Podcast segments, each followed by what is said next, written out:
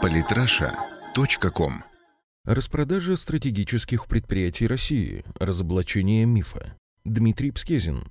Кремль решил пустить российскую космическую отрасль под нож. Заявления в таком ключе еще совсем недавно были слышны в российской благосфере. Повод для таких умозаключений веский. Сообщение ТАСС о том, что указом президента из списка стратегических предприятий исключены Объединенная ракетно-космическая корпорация ОРКК и ряд институтов и предприятий космической отрасли. Подобную новость интернет-сыщики восприняли как верный признак того, что в скором времени в России стоит ожидать неизбежной распродажи. Само информационное агентство, конечно, эту новость взяло не с потолка, а сослалось на интернет-портал «Правовой информации», опубликовавший указ президента Российской Федерации от 12 мая 2016 номер 223 о внесении изменений в перечень стратегических предприятий и стратегических акционерных обществ, утвержденный указом президента Российской Федерации 4 августа 2004 года номер 1009. В документе действительно черным по белому написано «Исключить из перечня стратегических исследовательский центр имени Келдыша, Москва, научно-испытательный центр ракетно-космической промышленности «Пересвет», Центр эксплуатации объектов наземной космической инфраструктуры «Москва», Государственный ракетный центр имени Макеева МИАС, Корпорацию «Стратегические пункты управления Москва» и Объединенную ракетно-космическую корпорацию «Москва».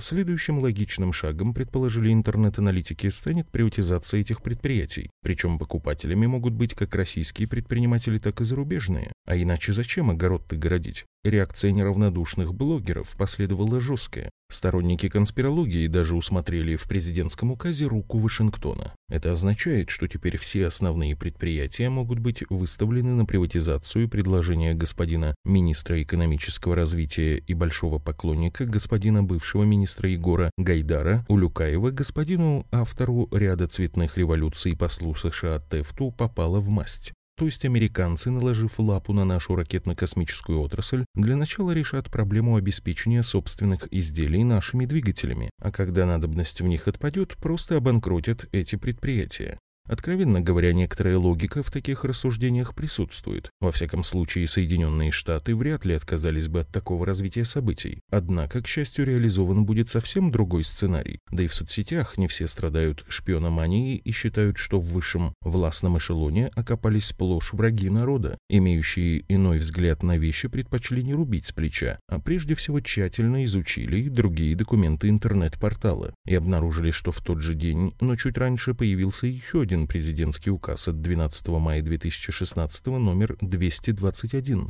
о мерах по созданию государственной корпорации по космической деятельности «Роскосмос». Согласно этому указу, акции всех перечисленных предприятий, заранее оплаканных ура-патриотами, просто-напросто были переданы новой госкорпорации в качестве имущественного взноса Российской Федерации. Таким образом, государство не просто не отказалось от важнейших предприятий ракетно-космической отрасли, но, напротив, оно ужесточило контроль за ними как на уровне оперативного управления, так и на уровне имущественных прав. Причем идея эта возникла и осуществлялась не спонтанно, работа проводилась в плановом порядке. Еще в январе 2015 года было принято решение о преобразовании Федерального космического агентства ФК «Роскосмос» в одноименную государственную корпорацию. Оглашая его, премьер-министр Дмитрий Медведев заявил, Централизация управленческих и хозяйственных функций доказала свою эффективность. К концу года определилась, наконец, и структура новой ГК. Главной особенностью заключается в том, что в ней вновь будут объединены наука, производство и наземная инфраструктура. Три эти направления в конце 2013 года были разделены на ряд отдельно управляемых структур. Вице-премьер Дмитрий Рогозин и его единомышленники тогда считали, что для реорганизации ракетно-космической отрасли форма открытого акционерного общества предпочтительнее госкорпорации. Была свободная дискуссия, мозговой штурм тех людей, которые обязаны использовать свой опыт и знания для реорганизации космической отрасли. В принципе, все они пришли на совещание с идеей создания госкорпорации, а вышли с идеей создания объединенной ракетно-космической корпорации в виде ОАО.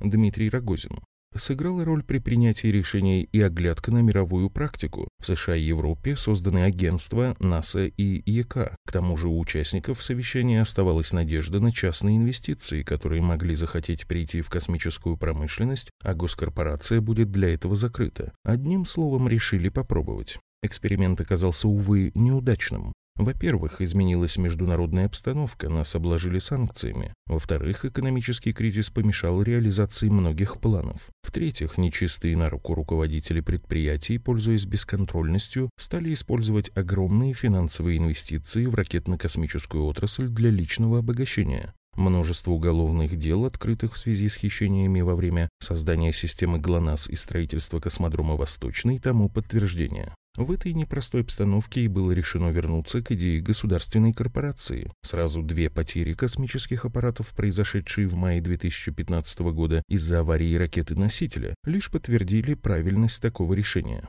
К слову, тогда тоже заговорили о диверсиях, причем не только блогеры в социальных сетях, но и депутаты Госдумы. Так зампредседателя Комитета Госдумы по науке и наукоемким технологиям Михаил Дегтярев заявил, Несколько лет все пуски были успешными. Сегодня мы видим подряд две аварии двух разных ракет накануне реформы ракетно-космической отрасли. Президент вносит в Государственную Думу законопроект о создании госкорпорации «Роскосмос», и сразу падают две совершенно разные ракеты. Здесь надо в первую очередь работать органам госбезопасности и искать причину или вне страны, или внутри отрасли, но именно с точки зрения технической диверсии. Так просто не бывает. Михаил Дегтярев. Впрочем, член кор Российской Академии Космонавтики имени Циолковского Юрий Караш по этому поводу имел совсем другое мнение. Вы знаете, у нас в России постоянно действуют два диверсанта, это верно. И более того, все знают их имена. Первого диверсанта зовут разгильдяйство, а второго – непрофессионализм. А вице-премьер Дмитрий Рогозин тогда констатировал, Аварии – это следствие системного кризиса в отрасли, из которого Роскосмос еще не вышел. Госкорпорация – это единая и четкая ответственность, а также реальная возможность технического перевооружения отрасли и роста денежного содержания высококлассных специалистов. Реформу проведем твердо и последовательно.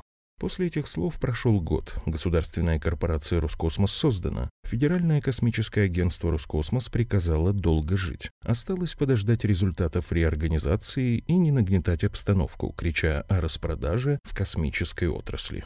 Самые интересные статьи о политике и не только. Читайте и слушайте каждый день на сайте polytrasha.com.